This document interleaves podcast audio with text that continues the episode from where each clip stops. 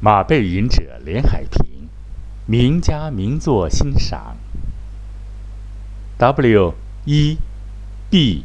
杜波伊斯作品《黑人之魂》节选，由马背吟者播音。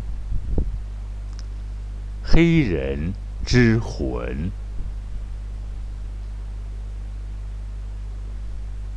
在我。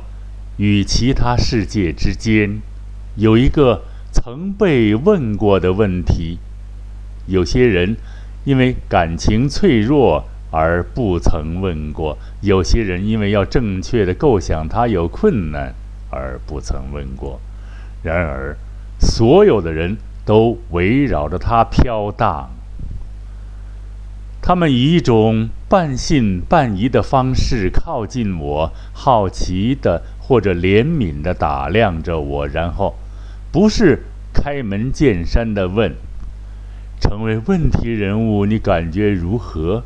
而是说：“我认识我镇上一个杰出的黑人，或者说，我曾在麦肯尼斯威尔打过仗，又或者说，这些南方人的残忍行径使你热血沸腾吗？”面对这些问题，我付之一笑，或者表现出很感兴趣，又或者强忍满腔的怒火，因为这时的情形需要。对于真正的问题，成为问题人物，你感觉如何？我没回答过一个字。然而，成为一个问题人物是一种奇特的经历，甚至对于一个从来没有成为其他东西的人来说，仍是怪异的。这是在喧闹的童年的早些时期，意想不到的事实，全都在同一天首次在我身上爆发。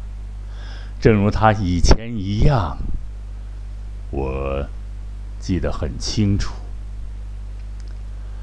那是一个阴影向我划过。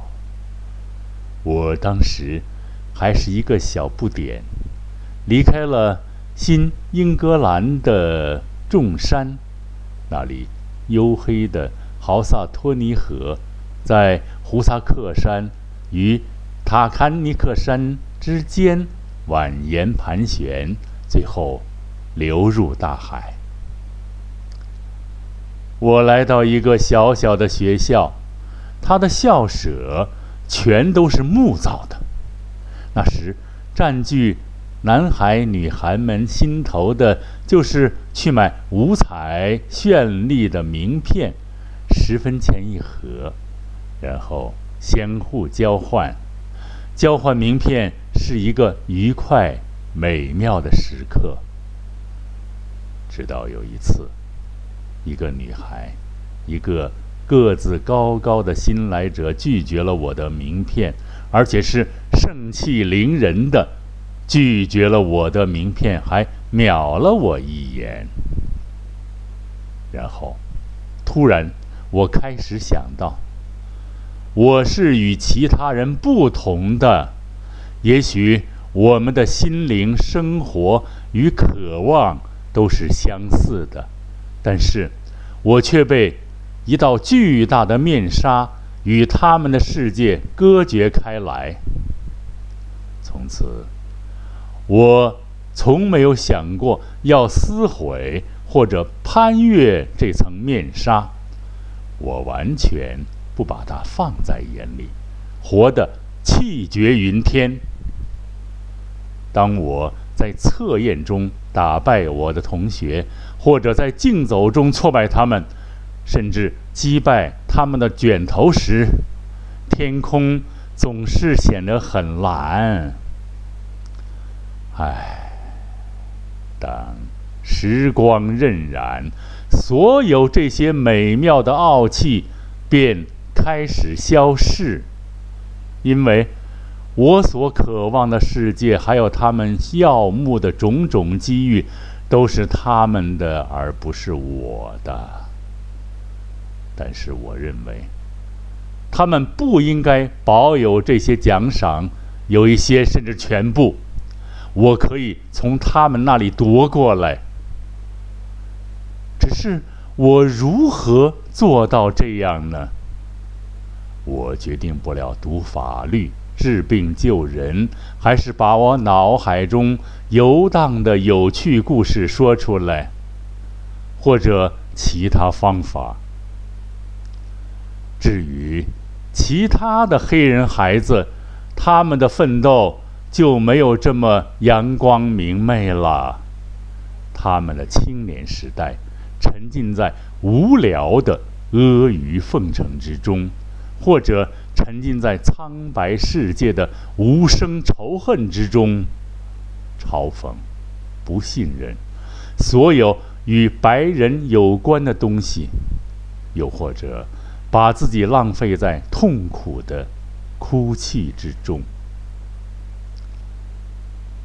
为什么上帝要在我自己的家园中把我变成？一个无家可归的人，一个陌生人，监狱般的家的阴影围绕在我们左右，隔墙对于白人来说是狭窄的、顽固的，但是对于我们这些黑夜之子来说，却是。严厉无情的、狭窄的、高不可攀的，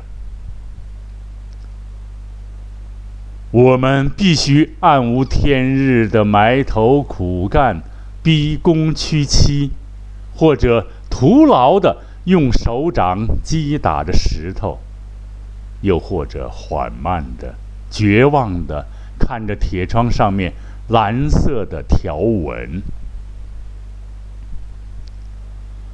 继埃及人、印度人、希腊人、罗马人、条顿人和蒙古人之后，黑人是美国世界的第七个儿子，天生就戴着面纱，有着先天知名的天赋。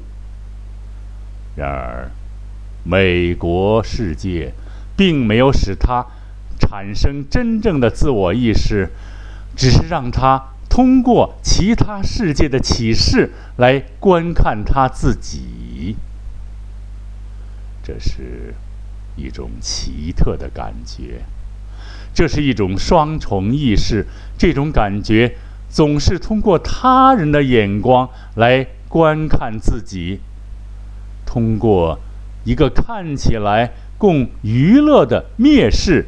与怜悯的世界来测夺一个人的灵魂。一个人能够感觉到他的两面性，既是一个美国人，又是一个黑人，两个灵魂，两种思维，两种互不相容的奋斗，两个。互相敌对的理想，在一个黑色的躯体之中，他顽强不息的力量，孤独的支撑着他，让他免于被撕成碎片。好，广大亲爱的朋友们，这次节目就播送到这里了。马背吟者林海平。在这里向大家问好啦，下一次节目再见啦，再会。